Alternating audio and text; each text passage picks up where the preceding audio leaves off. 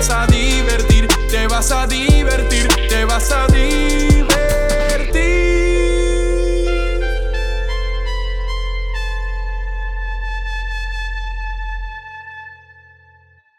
Otro episodio aquí de Francamente Franco. Un episodio especial porque por primera vez literal estamos aquí prendiendo de la mata medicinal que se está, que se está apoderando del país de Puerto Rico. Del mundo, del mundo. De la hierba, de la hierba buena. Eh, para los que no reconozcan a esta persona, que estoy seguro que no es nadie, estoy aquí con el, mano, con el famoso Audi. Con el, el- o sea, el creador de muchos de los mejores perreos de mi, de mi, de mi adultez. Así que, Audi, gracias por estar aquí con No, nosotros. Gracias a ti, Franco, por la invitación y saludos a todo el corillo. Duro.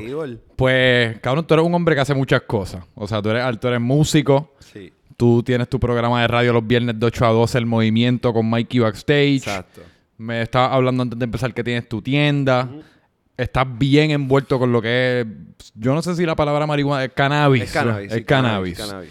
El cannabis medicinal. Sí. eres- te- por lo menos en tu página de Instagram dice que eres un cannabis activist. Sí, activista Eh, de ¿qué- qué- cannabis. qué exactamente es un activista, un activista de de cannabis? cannabis es una persona que prácticamente ahora mismo tenemos las redes sociales. Sí. Eh, yo participé de todas las marchas que se hicieron aquí desde el 2013 con el Corillo de Frijuana, Sharo, a la Chadif y a José Alexel, que ellos como tal son los pioneros de ese movimiento de cannabis en Puerto Rico. Con la gente de Frijuana se hacen, este, todavía se hacen las marchas, los 420, este, desde Luis Muñoz Marín hasta el Capitolio. Ok.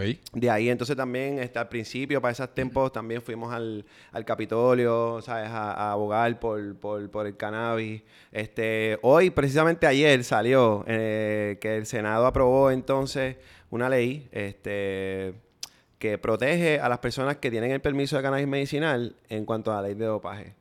So, Corillo, ya, si te hacen dopaje y tienes ID, ese ID te protege de que no te despidan o no te Así que si tú, suspendan. si tú eres un licenciado, o sea, es. si tú tienes... Si pues, tienes el permiso de cannabis, no te pueden hacer pruebas no de dopaje. Te pueden hacer pruebas de dopaje. Si sales positivo a cannabis, no te pueden hacer nada en el trabajo porque tienes permiso de usar el medicamento. No Esa ley se aprobó ayer aquí en Puerto Rico, para que sepa. Yo me tengo que licenciar. Papi, cuando tú quieras, cuadramos el doctor Cueva. Shout out, Yo tengo Cueva. ansiedad con cojones, así que... Digo, lo que pasa es que eso es lo que quería hablar contigo. Porque es, mano, por mí en realidad, que lo legalicen absolutamente todo. Que el público decida, que la gente decida como en Portugal y para el carajo. Yo creo que en mi opinión, si le, le eliminas el tabú y la, la- la ilegalidad a todo... Es posible que hasta el crimen baje, hasta Sí, el mismo consumo te de la... educan más. El, la- el meneo es que ahora, por ejemplo, yo, antes de, de que surgiera toda esta información que está llegando a Puerto Rico, ya yo la sabía. Sí. So, yo la compartía. So, yo era una persona que siempre estaba hablando de que, mira, la marihuana no es mala realmente, cabrón. Nosotros tenemos receptores canábicos en el cuerpo. Por eso es que la marihuana es tan efectiva. Sí. Entonces, la gente como que, chico, Audi, por favor. Yo, bueno, ok. Ok. Pues ya cuando empieza a pasar que ya llega a Puerto Rico, pues ya es al contrario. O sea, yo tengo familiares, personas mayores, llamándome a preguntarme, mira, Audi, ¿qué yo puedo hacer que le duelen las manos? Pues mira, hay una crema ahora mismo. ¿Qué yo puedo hacer que me duele mucho la cabeza? Hay unas pastillas ahora mismo. ¿Qué yo puedo hacer? Porque en verdad a mí no me gusta mucho fumar. Pues hay gomis, hay chocolate, hay bizcochitos. Diablo, pero hay que tener cuidado con eso. Sí, Oh, pero el en el día- dispensario, todo esto, todo esto es en verdad, ahora mismo sacar la ID cuesta, desde, hay gente que te lo hace por 50 pesos, hay gente que te lo hace por 100 pesos. Después que tú tengas la ID, tú vas al dispensario que te quede cerca de tu casa y te orientas y le preguntas a esa gente, mira, yo en verdad soy rookie, no quiero usar algo muy fuerte, Sí. porque eso viene por dosis. En verdad la industria está bien organizada para eso mismo, para los rookies, para los veteranos. ¿Me entiendes? Ya yo, un consumidor habitual, que ya vengo con, con- con un, un conocimiento porque visité dispensarios en LA y todo eso, pues cuando tú llegas aquí, pues ya tú sabes cómo es el meneo. Sí. ¿Me entiendes? Y uno sabe, mira, yo, yo como quiera soy fanático de la flor. Este, eh, Diablo, yo que te iba a decir, yo no veía la flor hace, Sí. yo creo que años, te lo juro que años, porque hoy día está todo el mundo por ahí con los aceititos. Sí, yo soy fanático de la flor, yo soy, yo soy un consumidor de, de- de- de hace muchos años y siempre me ha gustado, yo, yo, yo sé, este, siempre se han hecho los aceites, lo que pasa es que tomaban mucho tiempo y siempre se han hecho los edibles. Una señora, eso fue una señora hippie de Los Ángeles. Sí, cabrón, pero brownies. hace par de fin de semana yo me metí un gomi de eso y casi me, ca- loco, casi me muero. Yo hice la historia en otro podcast. cuidado, hay que tener Yo hice el, cuidado. mano, me- porque también cometí el error de, me- de metérmelo por ahí, o sea, en la calle, no en un ambiente controlado, y me explotó esa nota en un restaurante. Mano, me dio una perse, me fui al baño, acabé nu en el baño, o sea, fue una nota horrible que yo me quería arrancar la cabeza. Eso hay que tener siempre cuidado, ¿me entiendes? Entonces ahí es donde entra, porque si cualquier tipo de droga, si tú tienes educación sobre esa droga, pues tú vas a saber ya qué hacer, cuándo, cómo, con quién, si no, si sí, ¿me entiendes? Pero eso es lo que Porque quería... Uno se autoeduca. Sí. Yo tuve, yo tuve amigos que usaron, amigos míos que usaron heroína en mi cara. Yo, chamaquito, lo vi. Cuando lo vi después, hice, "Mm, yo no voy a hacer Sí, eso pero porque yo no creo me que la gusta". heroína no tiene ninguna característica positiva. Ninguna positiva, pero si tú no lo ves, Sí. nadie te lo dice, nadie te lo enseña y alguien te dice a ti, ¿estás bien bastripeado? Fúmate esto. Bicho, eh. ¿Entiendes? Sí. Si tú no conoces nada, pues vas a decir, eh, a diablo, ¿qué, qué puñeta es esto? No, tú tienes, si la gente se puede educar y supieran qué, hace, qué tipo de droga, pues ya entonces eh, el mundo sería de otra manera, pero también, eso es todo político también, porque ahora mismo el cannabis fue ilegal todos estos años por, por una índole política, nunca fue por un índole salubrista ni nada que tenía que ver porque la marihuana era mala para la salud ni nada. O sea, eran las farmacéuticas este, que no, no podían con, con, con que de momento pues la gente tuviera permiso de poder sembrar cannabis en tu casa, porque entonces si tú siembras cannabis en tu casa puedes hacer eh, un medicamento para el dolor de cabeza, no necesitas comprar ninguna marca. Si, si te duele el estómago, pues haces algo con cannabis. de- se- o sea, ¿entiendes lo que te quiero decir? Pero, tú- ¿y tú no crees que...? Porque yo tengo... Quería hablar contigo de dos cosas. La primera es que... Porque tú estás mencionando la educación y yo estoy súper de acuerdo con lo de la educación leer, porque... que leer mucho, tienes que leer Exacto. mucho. Porque mi, mi único, no ni problema, porque tengo cero problema, pero lo que le exhorto a la gente, porque me pasa a mí, porque yo soy una, yo soy telco y yo pues fumo casi todas las noches antes de acostarme a dormir. Y en verdad yo como un, yo te diría que como un 80% no, de las veces que yo fumo me da ansiedad, me, me da paranoia, me perseo y acaba siendo una nota, o sea, acaba siendo un efecto que no me disfruto. En y me arrepiento y lo vuelvo a hacer y me vuelvo a arrepentir y lo vuelvo a hacer. Tienes que manejar la dosis. Esto es todo, esto es todo porque si, por ejemplo, tú no eres una persona que no consume nada. Pero, eso- pero mi pregunta es, ¿será posible que el THC no es para todo el mundo? Que quizás el componente CBD, sí con ese podemos jugar, pero que el THC como tal, o sea, el componente psicoactivo, Ajá. quizás hay gente que no es compatible con eso mentalmente. Es por dosis. Es que lo que pasa es que la dosis que te estás metiendo a tu cuerpo es excesiva. Entonces, pues te crea esa paranoia porque es excesiva. ¿Entiendes? Tienes exceso de THC en tu cuerpo, algo que tu cuerpo ahora mismo no registra. Tienes que utilizarlo en mucho menos dosis. Estamos hablando de que es un cantito del bizcochito. ¿Me entiendes? No Sí. puedes meterte la mitad. Tiene que ser un cantito del bizcochito. Un Tiene bite. que ser un cantito del gomi. No puede ser el gomi completo. Eso es micro- microdosis, es lo que le. Microdosis. Y tú vas, y tú vas tanteando aquí. Y de momento vas a llegar a un punto que vas a decir, oh, aquí, Aquí es oh, qué cool. Así me siento bien. Y ya cuando tú estás ahí, pues ya tú sabes. Es como, por eso, por eso cuando aquí aprobaron que uno no podía utilizar, aquí hubo un momento en donde querían sacar la flor de- del mercado. ¿Qué pasa? Que eso es gente que no sabe.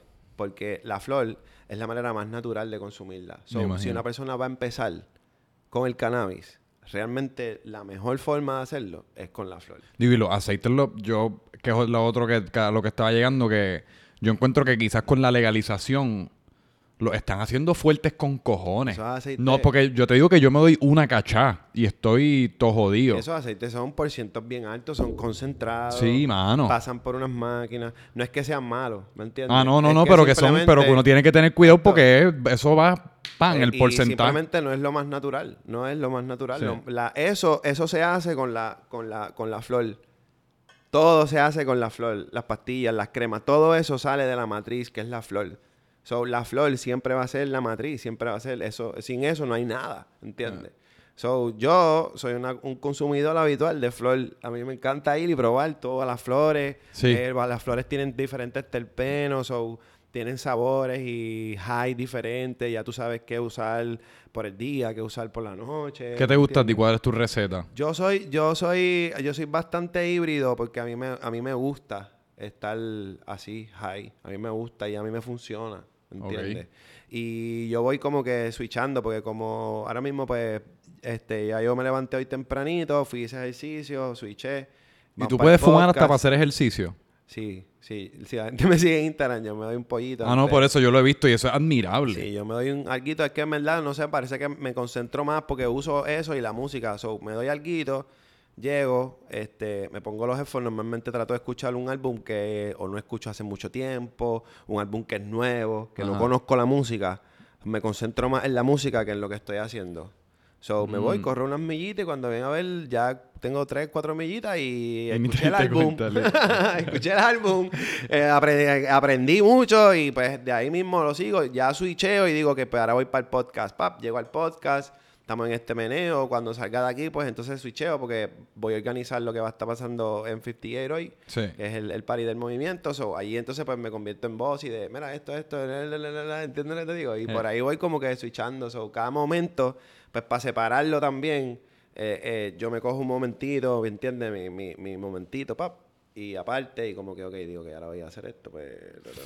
En lo que me doy el, el section mío, pues ya yo analizo lo- el, mis siguientes pasos para dónde voy.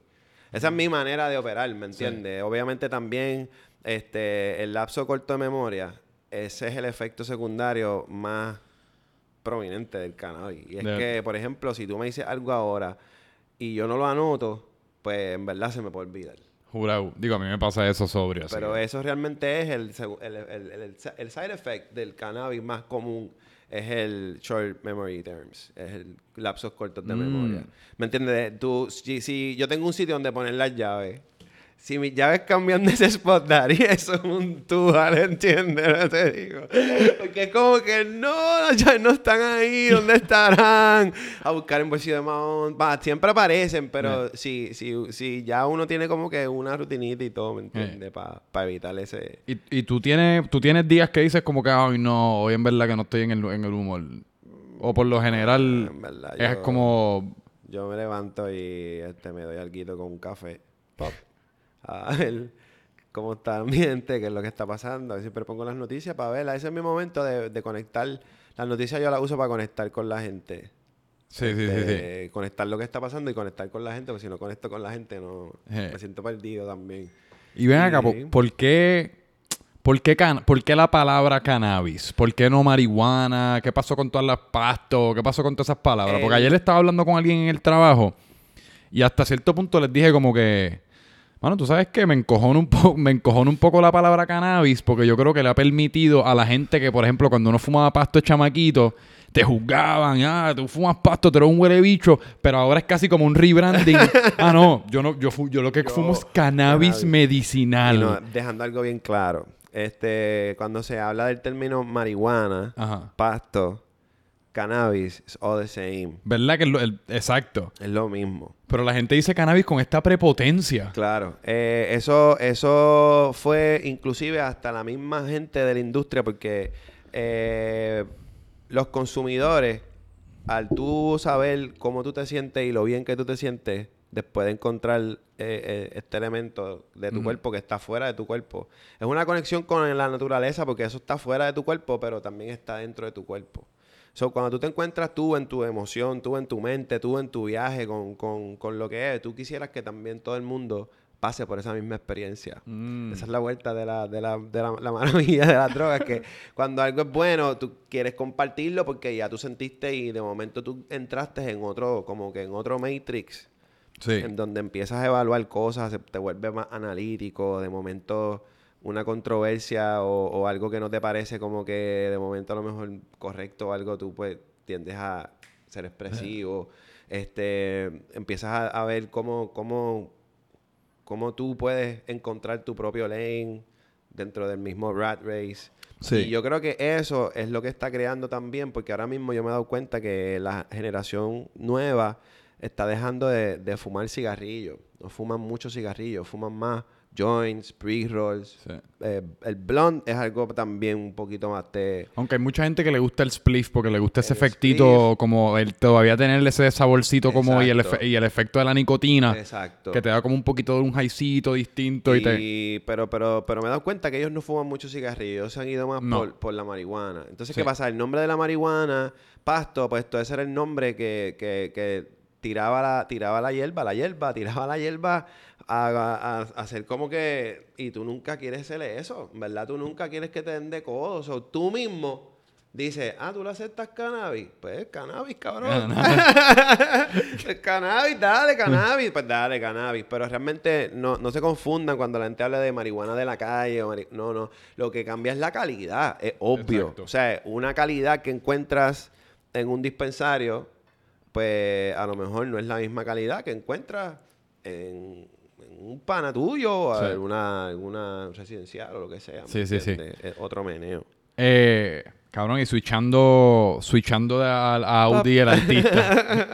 Eh, a Audi el artista, que antes de, antes de empezar el podcast estábamos hablando como tus comienzos. Yo te dije que eh, yo y todos mis panas tuvimos un, o sea, tuvimos un montón de años de vacilón con, con toda la música tuya, eso, perreando hasta abajo.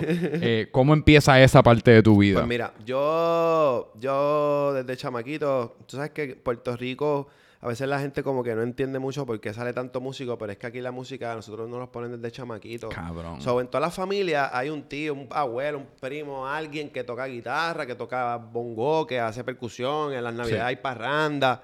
So, siempre tú vas a estar rodeado de música. So, es tu decisión. Si aquí en Puerto Rico es como que tu decisión si sigue algo de música o no. Pues, ¿qué pasa? En mi casa era mi abuelo. Mi abuelo siempre estaba tocando guitarra. Siempre había músico. Mi mamá siempre era una persona que todo el día tenía música puesta. So, yo me crié con mucha música. Y este tenía un vecinito que tenía un equipo de DJ, Rodney. Este, Charo a Hello. Este, pues yo empecé a grabar con él para el tiempo de los cassettes. Este, más Lion, checo, checo, tun, Eh, y grabar allí, a- a- a, este, improvisado y rapear allí, chamaquito, uno.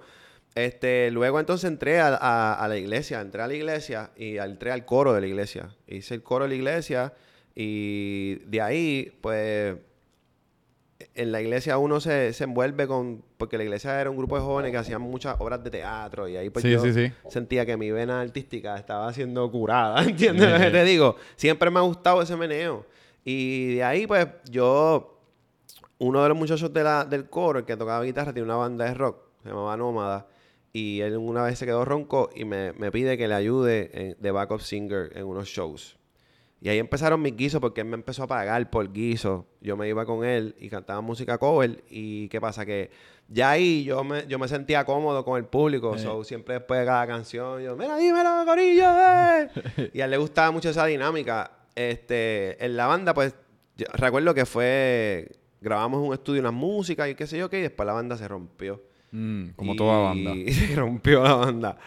Y obviamente ahí ya yo digo, pues hermano, en verdad yo creo que ya eso no, no seguí en el meneo. Yo trabajaba en tiendas de ropa, siempre he trabajado en tiendas de ropa y este Buda abrió una tienda en plaza, el difunto Buda Family. Buda abrió una tienda en plaza y me fueron a buscar a mí, a la tienda donde yo trabajaba, para ver entonces, este, me entrevistaron y qué sé yo qué. Yo recuerdo que el Buda me está así sentado. ¿Pero te conocían o porque sabía o porque tú eras un chamaquito que, que andaba fresh? yo me movía, yo me movía bien en plaza, ¿me entiendes? Y entonces Ah, porque tú trabajabas yo en trabajaba plaza. en plaza en otra tienda, en Bora Bora. Y entonces Ah, yo era como duro. que el raperito de Bora Bora. Y todo el mundo sabía quién yo era. Porque todo, el- todo el que necesitaba cosas de, de surfing o lo que sea, pues yo te plugueaba, ¿me entiendes? Te guardaba tus cositas. Mira, ya llegaron tus cosas, ven y búscala, papá. Sí, sí, sí. Entonces, pues, eh, este, un pana mío que iba a ser asistente, yo era el gemelo, iba a ser asistente, me recomendó, me van a buscar, yo voy, cojo la entrevista y lo primero que me pregunta Buda es, ¿tú fumas? Y yo, diablo, este, silencio así, y yo, anda para el carajo, que le digo, viste, sí, yo fumo, ¿me entiendes? Fuera de horas de trabajo, porque, pero, sí, me dice, me gusta tu sinceridad. Hay una línea y se llama respeto. ¿Tú no la cruzas? Yo no la cruzo. ¿Estás bien con eso? Y yo, claro que sí.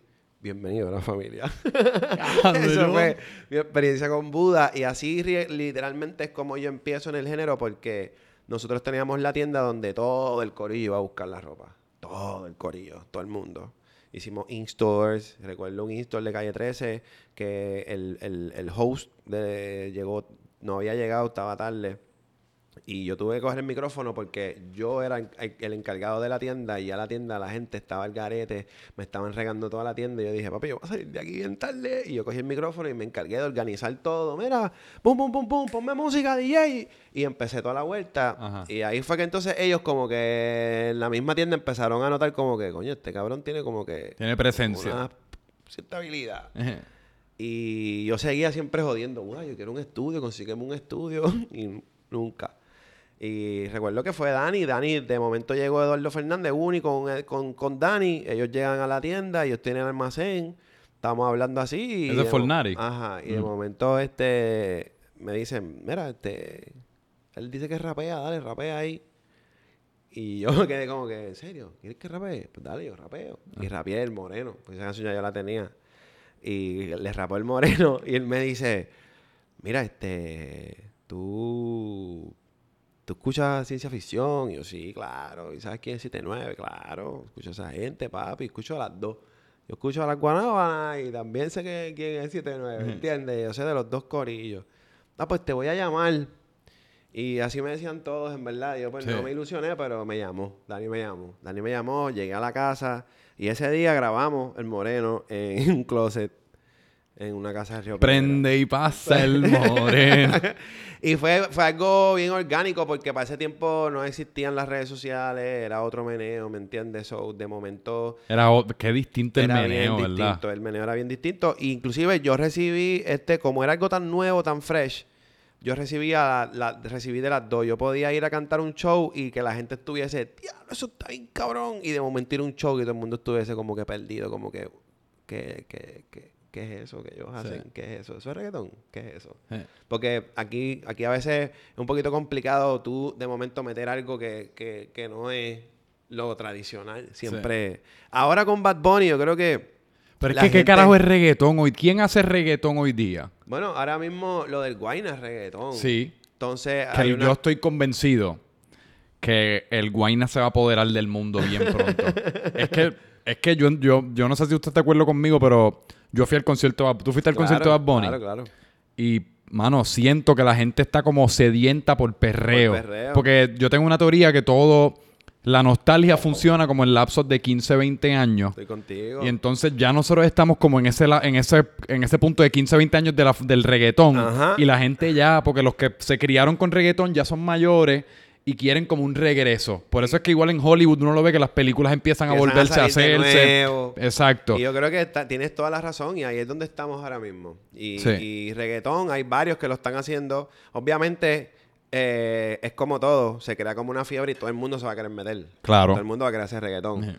Ahora, siempre va a haber su palenca de reggaetón porque es genuino y es así como que, diablo, ¿qué es eso? Como eso de Guaina, ¿entiendes? Que rebota es un- un- una sensación, pero también trae a la mesa lo mismo que Bad Bunny. Entonces la gente está abierta a ser originales. Yo creo que el, el mensaje de estos muchachos ahora mismo este, es, que, es que tú como artista puedes encontrar tu esquina y entonces hacer de lo tuyo, ¿me entiendes? Algo original que de momento se, se- le llegue a la gente. Sí.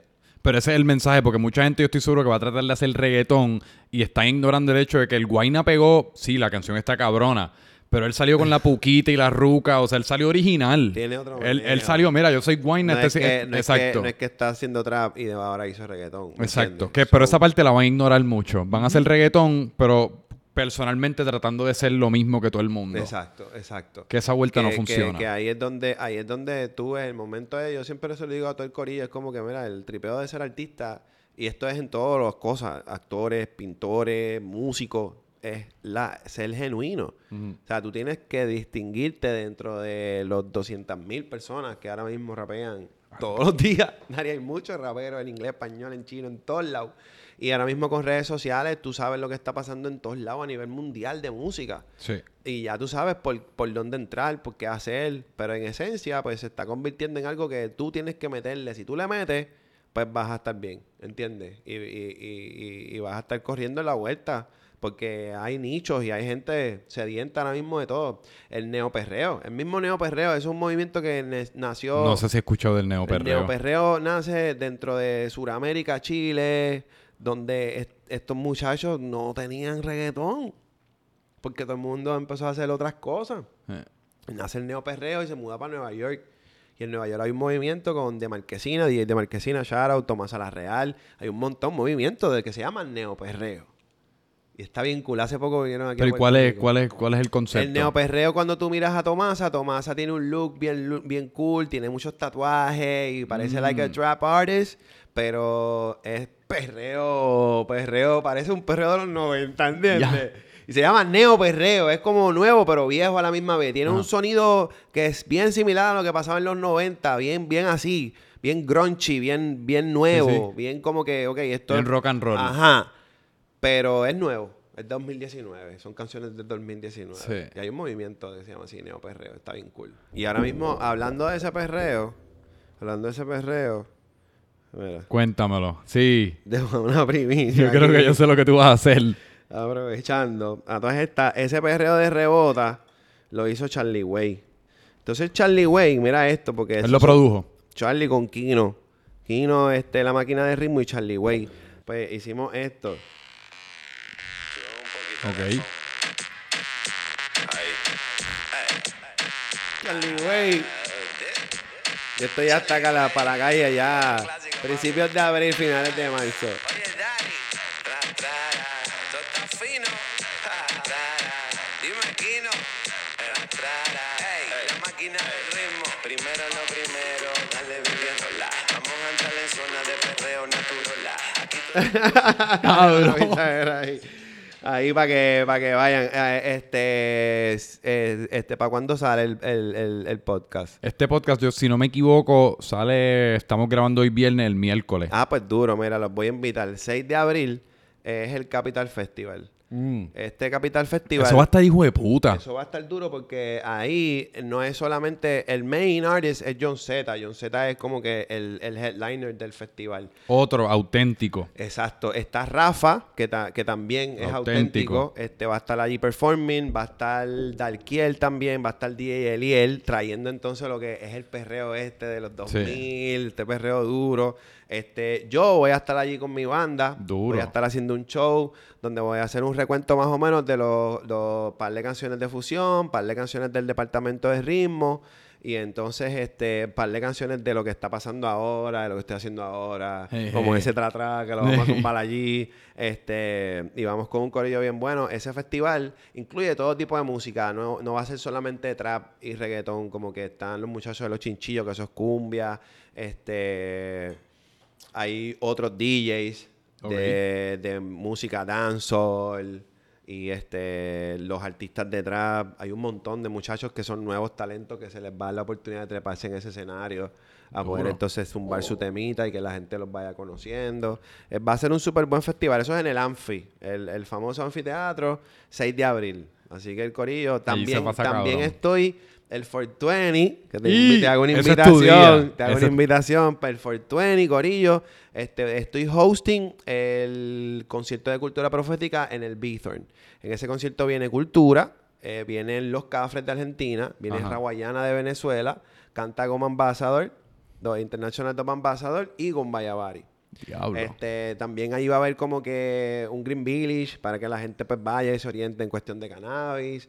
Este, y, ahí- se puede de fumar cosas. allí. Básicamente ahí nunca, o sea, eso no es controlable, ¿me entiendes? No hay control, es Sí. 420. Es No hay forma, o sea, es 420. Y este es casi como el primer 420 en Puerto Rico después de, de la legalización, ¿verdad? Es, vendría siendo como el segundo, o sea, eh, mira, esto desde que empezó, porque los 420 han sido bien divertidos aquí, lo que pasa es que empezaron en secreto. Daddy, estuvo bien cabrón. Porque cuando empieza el 420, lo, lo primero que se hace es la marcha de Chad y José Alexia, el Frijuana.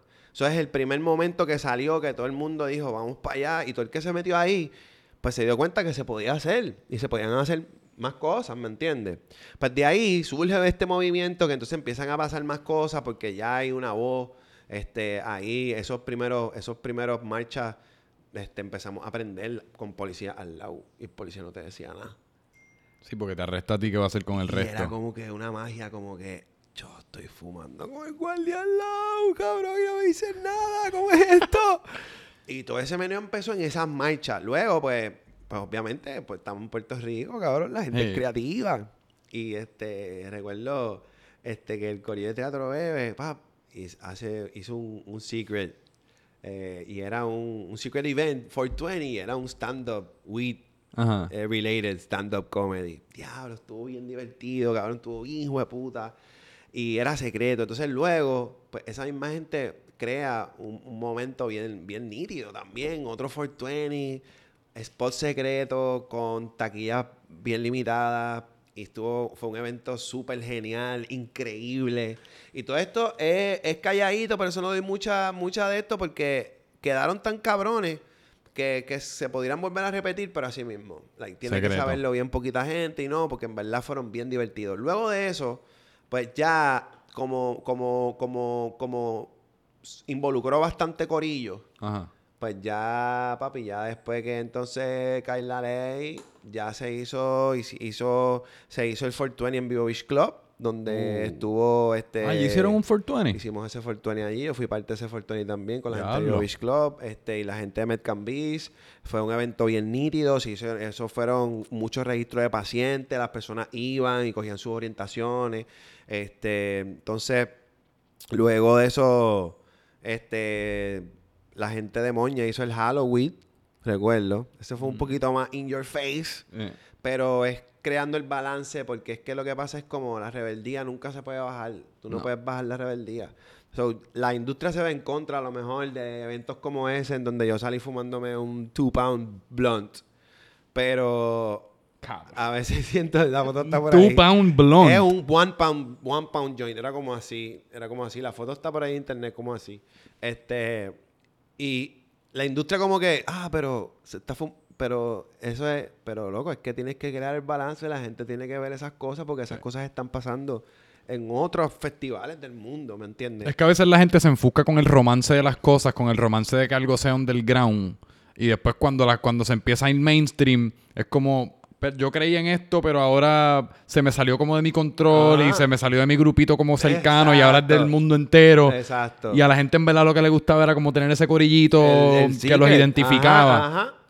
Que ahí es que tú ves donde todo Ahí el es mundo está parado. entonces la gente empieza a hacer otras cosas. Ah, este, este, ya tú eres de aceitito, pues yo he visto, papi, blones así de gordo, ¿entiendes? En los, en los, en los cannabis festival hay cosas que son, los otros días vi reviews de Cypress en un show, five pound blonde, five pound, un blonde de 5 libras. ¿Cómo tú le metes la boca a esa mierda, Eh, Te cabrón? hacen una boquilla y todo así, pap, pap, y bueno...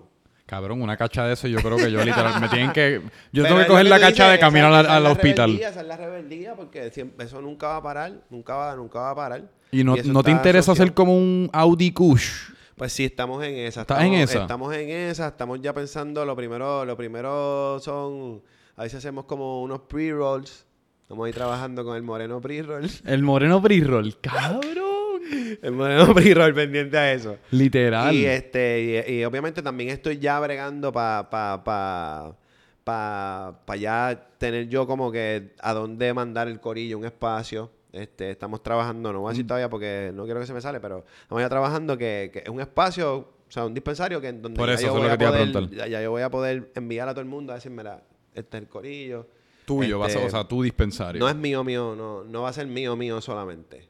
Pero, pero estamos trabajando en eso. Pero tú vas a ser parte asociar. de- Sí, del comité. exactamente. Es que hace todo el sentido del mundo. Exactamente. O sea, es literalmente súper natural con todo lo que tú Sí. estás haciendo. Sí. No, y va, va, va con todo porque realmente yo creo que, eh, a, mi entender, mucho más allá de que yo sé que la industria va a ayudar económicamente al país y todo lo demás, la sociedad per se, si entra en este, nosotros, o sea, hay bien poquita tolerancia en todo ahora mismo. Sí. Y, y la hierba te ayuda a ser un poquito más tolerante. Tú, tú, antes de tomar una decisión, te sientas a analizar, ¿should I do that or not?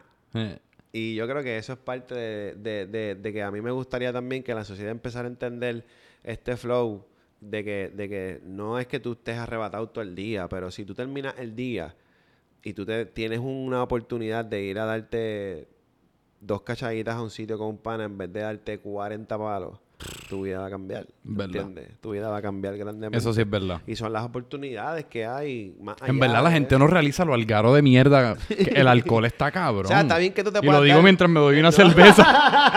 y cabrón, estamos grabando esto viernes y posiblemente el domingo voy a tener un hangover de tres pares de cojones Pero y me voy a odiar. parte Porque de nuestra cultura. O sea, eso es parte de nuestra cultura y es parte de lo que pues, yo siento que a lo mejor crear ese balance de que tú tengas la alternativa de decir, ok, hoy en vez de beber voy a llamar el corillo porque los voy a invitar a la casa a darnos un super section. Sí. Todo el corillo. Y es como que a lo mejor ese vibe va a ser hasta diferente, ¿me Sí. entiendes? Pero es parte del tú. El problema es que cuando yo hago eso con mi corillo, lo que acabamos es derretido en el sofá, cabrón. ver pizza. Vamos a. Y después, y se está acabando la pizza, mira, vamos a pedir barbecue, una mierda así, cabrón. No, pero estamos activos. Entonces está este, hablando un poquito del tema de atrás atrás, Charlie Way, que entonces es el Sí. Charlie Way, es el productor del tema de Rebota con Kino. Yo fui al estudio, pam, pam, pam, y me presenté a la pista. Y yo, diablo, esa pista. Él me dijo, ah, esa pista está ahí hace tiempo para ti. Y yo, diablo, eso está cabrón. Pues yo zumbé mi verso y al rato después entró John Eric, para que sepan, en ese track está John Eric. La No Roca verso, Osorio. Eric, La Roca Osorio hace su regreso con ese tema atrás atrás que lo esperamos tener ya en la calle ya a finales de este mes, principio de abril. Finales de Este, marzo. Finales de marzo, principio de abril, primera semana de abril como tarde, porque lo quiero cantar en el festival para que todo el mundo lo tenga fresco en la Sí, mente. Pero es un perreo, perreo, perreo. Este, yo creo que va a ser bien divertido, ¿me entiendes? Un perreíto para pa, pa vacilar. Show de- de- del festival. Voy a traer este banda y voy a traer unos elementos. Este, cogí unos muchachos de la Libre de Música, un coro. Sí. Este, voy a traer un coro conmigo. Este, voy a tripear allí para que la gente, o sea, trayendo la alternativa, que es lo que yo, Sí. yo le digo a todo el mundo. Todo el mundo tiene opciones aquí en la industria. Este, muchas veces a lo mejor tú piensas que porque te gusta rapear, pues tienes que rapear, pero a lo mejor lo tuyo es la producción. A lo mejor lo tuyo son los videos. A lo mejor lo tuyo son los libretos, los guiones, los copies. Lo- A lo mejor lo tuyo son las redes sociales.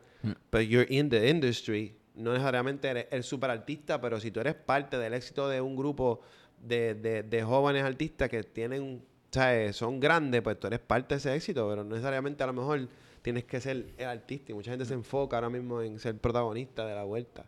Yo, es yo- es yo he trabajado emocionante ser tras protagonista. Mira, yo trabajo otras bastidores con Zion Hileno, con Algarete. Ahora mismo yo estoy produciéndole cosas a Algarete. Hice un tema con Algarete ahora que está en la calle, se llama Síguelo. A la gente le gusta mucho. Yo he trabajado cosas de productor que nadie sabe. ¿Entiendes? Cuando tú dices productor, ¿qué específicamente? ¿Tú haces la pista? Yo no, hago la pista, yo no hago la pista, pero es más el meneo de que la idea completa de lo que puede ser la canción y decir, vamos a usar a Relative, por darte un ejemplo de productor, que es el que va a romper esta pista. Mm. Relative, dame una pista que sea más o menos en un flow jamaiquino, pero que tenga elementos tropicales.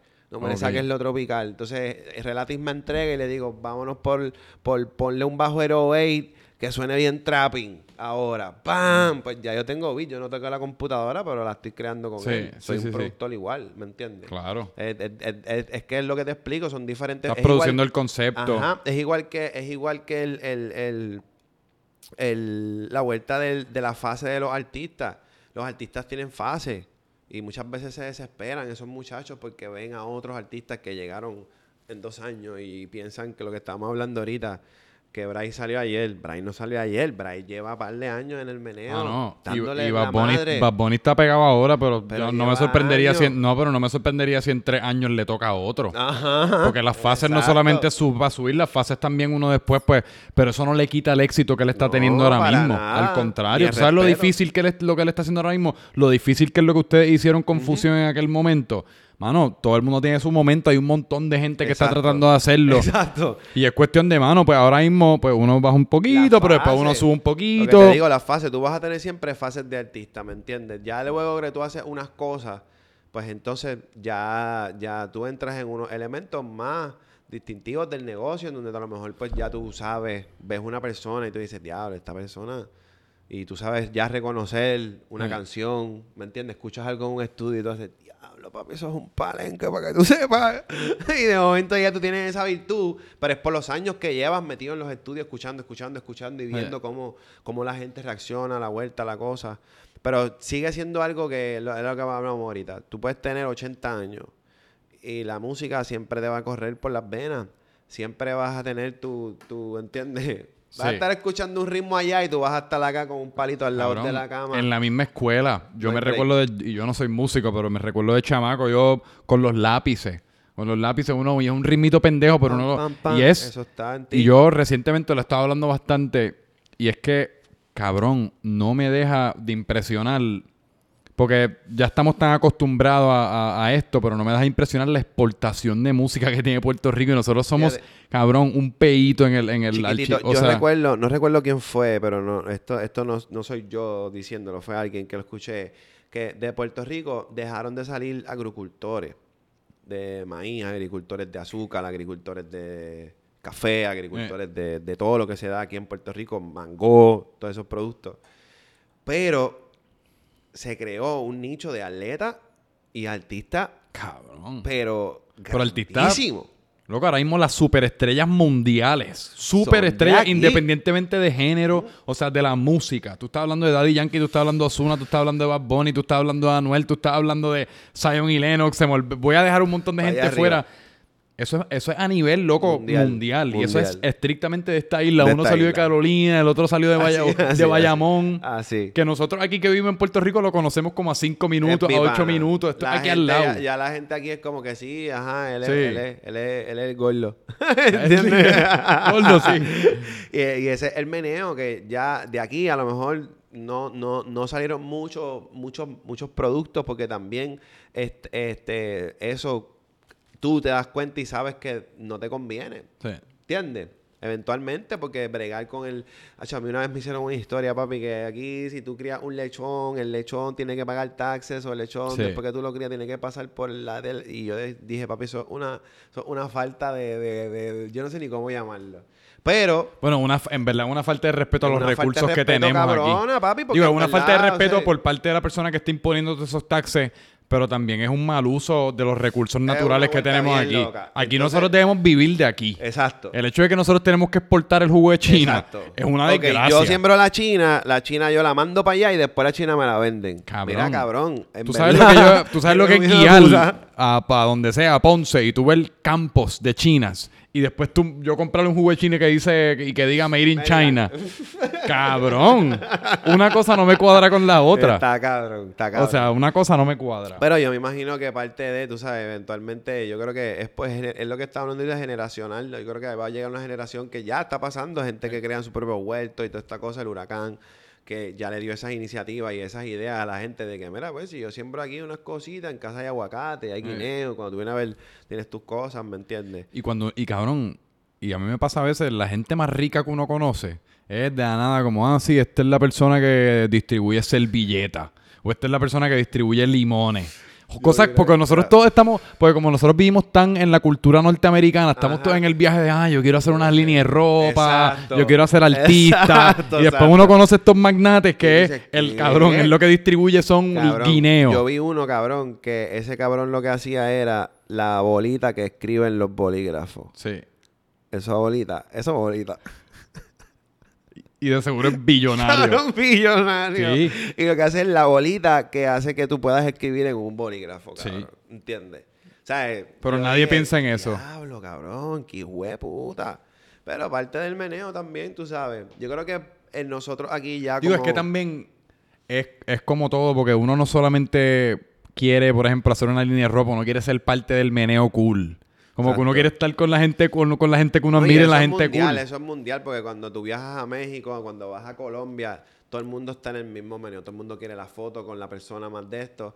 Y, y, y todo está pasando tan rápido, tan bien y tan de esto que, Eh. que eventualmente, por ejemplo, el concierto de Bad Bunny, yo, yo grabé mis dos videitos, pap, pap, mis dos cositas. Ya yo tengo mis dos cositas. Yo solté el teléfono porque yo soy más de experimentar el show de otra Yo manera. ni lo agarré, mano. Y yo creo que son, y es, y es, y es poder comunicarle al corillo, mira, no, eh, lo- el, el beneficio de todo está en el balance. Like, todo está en el balance. No es que no grabes el show.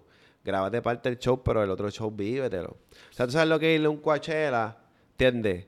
Y, y, y, y en Coachella que tú vas a hacer, porque en Coachella se va la señal, ¿entiendes? Te vas a frustrar porque y no es caro con cojones. ¿Sabes lo que es Papi, pagar para ir a coger tú stories? Tienes, tú tienes que vivirte el Coachella. Graba tus videitos y los guarda. Y graba y los guarda. Ya, pues, a mí en Coachella Paris Hilton me pasó por el lado, así como tú estás. Paris. Cuando me le fui a acercar, el molleto se me paró así de frente y yo, ok, I'm sorry. I'm sorry. Pero Coachella es una experiencia que yo me la llevo para toda mi vida, tanto así que quiero... Está de- yo quiero ir, pero es que es tan caro. Viste, no es tan caro No. porque cuando tú vienes a ver eso te cuesta una computadora, eso tú gastas en cualquier tontería Sí. cuando vienes a ver. pero Yo prefiero gastarlo en experiencia. La experiencia del Coachella es algo que, que nunca se te va a olvidar. Yo he, yo he ido, yo tengo, yo soy experimentado, yo tengo 10 festivales. Yo he ido a festivales en Colombia, he ido a festivales en Nueva York, LA, un par de sitios. Y, y Coachella sigue siendo el, el top de los míos. ¿Y por, después? por toda la organización. Después, después hay uno en Nueva York que se llama Panorama, que, creo que es de la misma gente, que también fue así bien organizado. Tenían sitio para tú poder cargar el teléfono, spot para descansar, mucha comida. O sea, que... Es que la gente no realiza lo difícil que es montar un animal un de eso. Y lo vio todo el mundo con el documental ese de Firefest. No sé si tú lo viste. Claro, se man- la gente se cree ah, con a un par de pesos, No. cuatro meses, loco. La gente que hace Eso esos es festivales, eso es, un tra- eso es una compañía que corre todo el año. Exacto, exacto. Eso es todo el año. Entonces, Coachella es tan... Coachella es...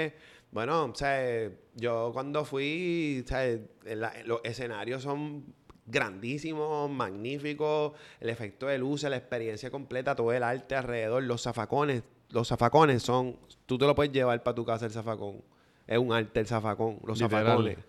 Y nenas con las flores. Van 200 mil personas al festival y tú nunca haces una fila para el baño del organizado que está el meneo ese. Cabrón, aquí, un pa- aquí uno va en la Navidad a un party de- del restaurante local y uno está siete horas haciendo Pues fila para mear. 200 mil personas en un mismo lugar y nunca hace una fila para el baño. Todo el tiempo hay un baño abierto. Eso es Es, planificación. es planificación y todo eso está es tan increíble que cuando tú vienes a ver bien bien bien lo que pasa es que tienes que hacer es mejor en corillo por la experiencia porque te- ese corillo que vive la experiencia junta se lo van a llevar por siempre like you're gonna be ah, Sí. ¿sabes? por siempre cada Eh. vez que veas a esta persona te va a acordar porque estamos hablando de una experiencia que tú quisieras que el mundo fuera así por esos tres días Lo- porque debe ser un bad trip ok, volver. Tú estás aquí sentado, tú estás aquí sentado y de momento, pues, pasan unas personas y te saludan y se sientan ahí a hablar contigo. Una es de Rusia, uno es de Jamaica, tú eres de Puerto Rico, empiezan a hablar, a hablar de la música. ¿Viste, al, ¿viste a Kanye ayer?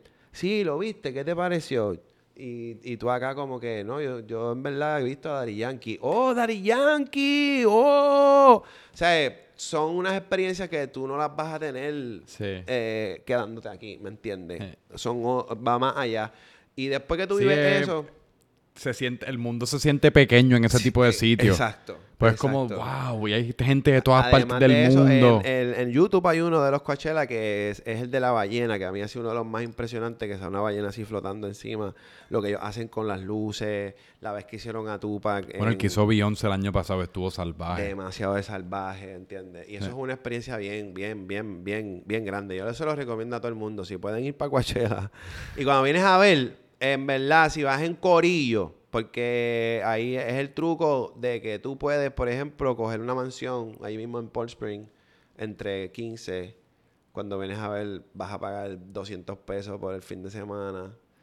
Y el pasaje te cuesta, un pasaje bien comprado para LA te puede costar 300, 400 pesos. Sí, sí, que si uno lo hace, uno tiene que hacerlo bien. Tienes que hacerlo bien. Eso es algo que tienes que planificarlo bien porque es que vas a, vas- o sea, eh, también acuérdate, eso es gigante allí. Tú Sí. tienes que tener hasta cierta condición física. Digo, yo me imagino que caminar, yo, que es la, parte que uno nunca es, la caminata como del parking al escenario. Papi, papi, papi, papi. Estamos hablando de millas y millas y millas. Y de momento el teléfono te suena, ¡boom! Va a cantar Drake. Y tú estás en, en la otra esquina, tienes que correr para allá porque te lo dice 15 minutos antes. Pero todo Mm. eso tú lo planificas también. Bajas el app, tú mismo apuntas, ok, pues Eh. yo quiero ver este artista, este artista. Y el mismo app te dice, mira, este artista va a tal hora. Y son cosas, o sea, son shows bien impresionantes también. Cabrón, tú sabes que yo creo que acabo de descifrar mi dosis de marihuana perfecta. Sentarme al lado de alguien fumando. Cabrón. Literal. Esa es mi dosis. Yo me tengo que, yo, yo tengo que darle un y un pana y, Y decirle, ya. fúmatelo aquí al lado mío. Y ya. Fúmatelo aquí. Y yo Con estoy, mano, yo estoy, Don't Smoke. yo estoy súper alegre. Yo literalmente me siento como nunca me he sentido. Eso está bien, eso está bien, eso está bien. Mira, pero para ir, para ir acabando, háblame, háblame un poquito del movimiento, cómo se te El da movimiento. eso, dónde la gente por lo- dónde la gente lo puede escuchar. Pues mira, el movimiento corre todos los viernes de 8 a 12 de la noche por la 94.7. Duro. Esta es la, la- la emisora más escuchada de Puerto Rico.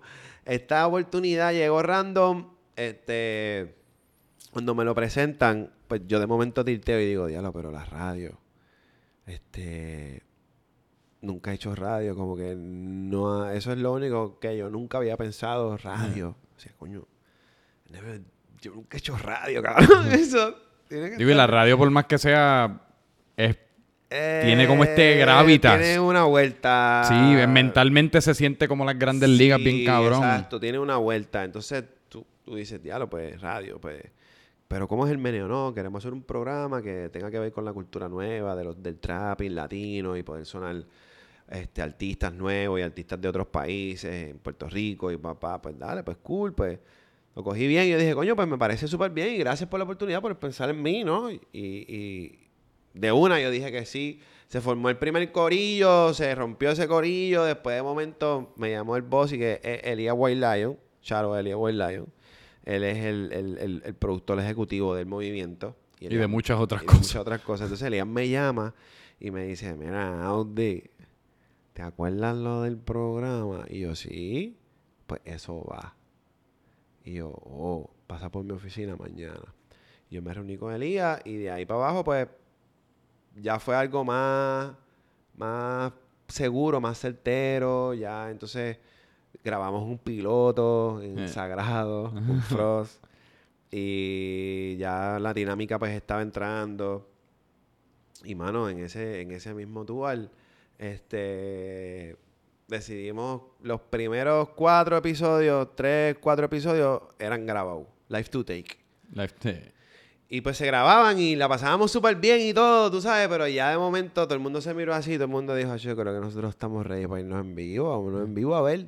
En vivo es otra dinámica totalmente diferente. Otro animal. Uno lo piensa, eh, está en tu mente. Porque eso está live ahí. Ya tú estás corriendo con un libreto que está y tú tienes que saber que tú tienes que cortar tu conversación en tres minutos y aquí Sí. este viene el otro, pum, pum, por tiempo, cuánto me queda, pum, pum. Pues todo ese tour, pues esa dinámica empezó y, y el público respondió súper bien por el, meneo de yo creo que tratamos de traerle contenido que no es normal. Por ejemplo, hablando de la ropa y el fashion, pues entra Margarita Álvarez, que es nuestra corresponsal de Project Runway New York. Sí. Mandy Pereira, que viste artistas locales e internacionales, tiene su propia línea de ropa de mujer y de hombre. Sneaker Lab, que es, es coleccionista de tenis. O sea, estamos Eh. hablando de los pioneros en ese meneo. Cuando Temas vamos- jóvenes. Ajá, cuando tenemos a Fernán Capital, que entonces pues es el jangueo. Entonces, ¿qué está pasando en la calle de Puerto Rico? ¿Dónde puedes ir a un- dónde puedes ir a janguear? ¿Qué es cool? ¿Qué está pasando? ¿Qué no? Tenemos también, este, empezó Brian Ortiz, que es de carros, de carrera. Entonces, ¿qué, qué carro a lo mejor tú, a lo mejor si tienes planeado comprarte una 4x4, cuál puede ser tu mejor 4x4, cuál puede ser tu mejor Sí. sedán, whatever, de ese, ese meneo de los Eh. carros. Tenemos todo tipo de corresponsal de temas que están más a nuestra cultura. Sí. Y entonces cuando desglosamos o, o hablamos a lo mejor de una canción, nos vamos más a lo que es el artista dentro de su concepto creativo, no el artista en su índole personal. No sé si me entiende. Ahí Perfectamente. nosotros no tocamos nada de la vida personal de Sí. nadie. Inclusive Almighty fue a entrevistarse con nosotros y la pasamos súper bien. Y obviamente hablamos de lo de él y de lo de nosotros. Pero no hubo confrontación ni nada y lo dejamos ahí. Nunca entramos en lo que son las vidas personales de los artistas. Nos basamos más en sus logros artísticos, sus canciones. Criticamos las canciones, las pelamos. Si la canción no está mala, Claro. está mala, pues Pero es la canción, no es el pero es la artista. canción. No, no tiene nada que ver con su Sí, su sí. vida personal, nunca vamos a hablar de la vida personal de nadie. Siempre nos pasamos más en lo que es la música, eh, tocamos género, música más de lo que está pasando en Cuba, por ejemplo, lo que está pasando en México, lo que parte de los tops de eh, Colombia. La misma república está teniendo un momento. Dominicana. El fucking alfa. Tratamos, tratamos de tocar, pues traerle a la gente, a lo mejor raperos, que el, el- el alemán de México este que tiene una canción que se llama Rucón, que tiene como 80 millones de views. El man llena coliseos en México Mm. y a lo mejor la gente no sabe que es alemán. y Es un trapero mexicano. Cuando tú lo escuchas, tú sientes que es mexicano, pero el trapping está durísimo. Tocamos a Aldo Alardiano, que es este cubano, este, de rap social, este, de muchos años, un tipo como cancerbero así, Eh. bien inteligente, este, que aquí en Puerto Rico yo creo que Aldo la primera vez que sonó en la emisora fue con nosotros porque él, ¿sabes? nadie suena y mucha gente no conoce a Aldo Alardiano, pero él es un genio. O sea, él- le dice genio a Aldo, ¿entiendes? Una- son personas que son leyendas que a lo mejor en Puerto Rico no se conocen porque no son de aquí. Pues tratamos también de entrar en ese, en ese, en esa, en esa, o sea, en esos aspectos históricos de la música que a lo mejor ellos no conocen. Tenemos a Trap House, eh, Mikey Backstage, que entonces ellos pues traen todo lo que está pasando actual, En las 2019, redes. ahora mismo, con Eh. todo lo que está pasando ahora. Entonces, pues, el- el- la nena con Rubí, ¿me entiendes? Que Rubí entonces pues es más la picardía y Rubí entonces siempre es como que ese, Eh. Esa coquetería y la cosa. Y estamos ahí todos los viernes de 8 a 12. Hoy, precisamente hoy, estamos live desde 58. Eso lo, lo hemos, ya es la segunda vez que lo vamos a hacer y vamos a seguir yendo a diferentes lugares. Eso está Presentamos el programa live desde allí mismo. La gente entra, vamos a regalar taquillas para el Capital Festival, para el 420. Este, a vacilar allí con la gente, va a tempo. Vamos a hablar Eso es bueno, Tempo. porque como es viernes 8 a 12, la gente vacilando, escuchando. Sí, sí, el que está por ahí jangueando puede llegarle, Eh, papá. Normal. Duro. Eh, ¿Y dónde te puede conseguir la gente a ti personalmente? Este, Instagram, yo uso más el Instagram, pero Facebook es arroba Audi con 2U. Por- Dos U. En todas las redes sociales es arroba Audi con 2U. Au. Exacto, vas a ver una carita alegre ahí. eh, cabrón, pues duro. Papi, la pasé cabrón. Gracias, no, hijo de puta, duro. Eh, a mí me pueden conseguir como Franco Micheo, en- literalmente en todas partes, bastante sencillo. Y pues nada, vamos a coger ahí un último... Eh, la pasé cabrón con Audi. Así que otro episodio de Francamente Franco pronto. Gracias.